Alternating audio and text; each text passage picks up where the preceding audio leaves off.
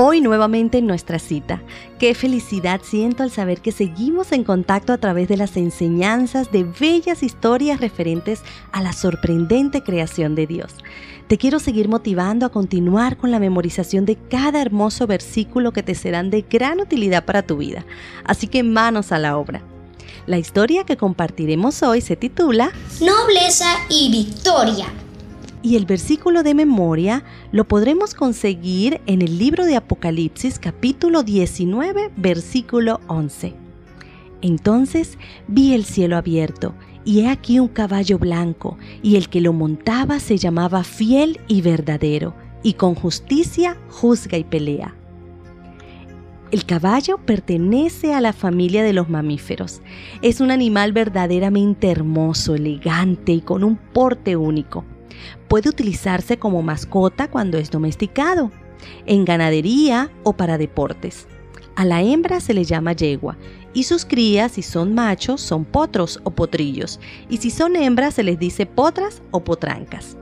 El tamaño del caballo varía mucho dependiendo de su raza y también de su alimentación, pero en líneas generales podemos encontrar tres grandes grupos, los ponis, los ligeros o de silla y los pesados o de tiro.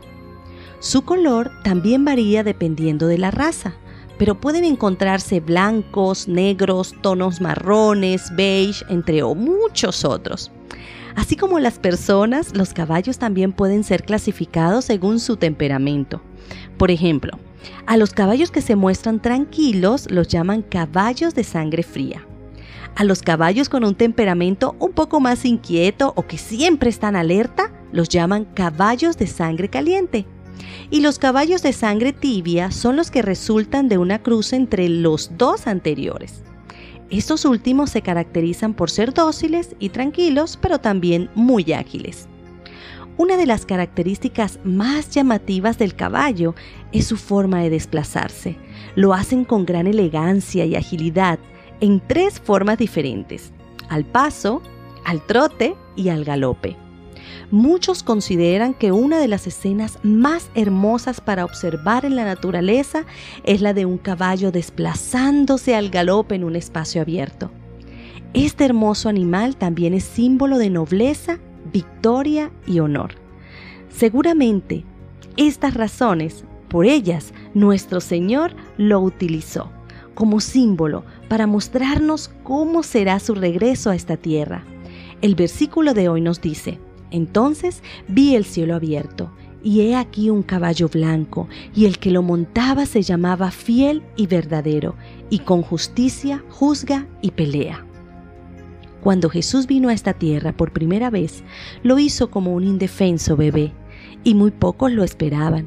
Vivió sin honores ni honras, pero en su segunda venida ya no lo veremos así él le mostró al apóstol Juan a través de una visión cómo sería su regreso.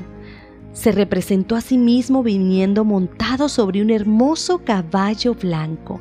Esto quiere decir que vendrá con gran poder, como un gran conquistador victorioso. Su cabeza ya no tendrá una corona de espinas.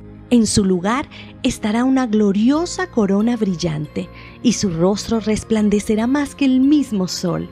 La Biblia también dice que vendrá acompañado de un enorme ejército de ángeles que como si fueran una sola voz honrarán el nombre del Señor.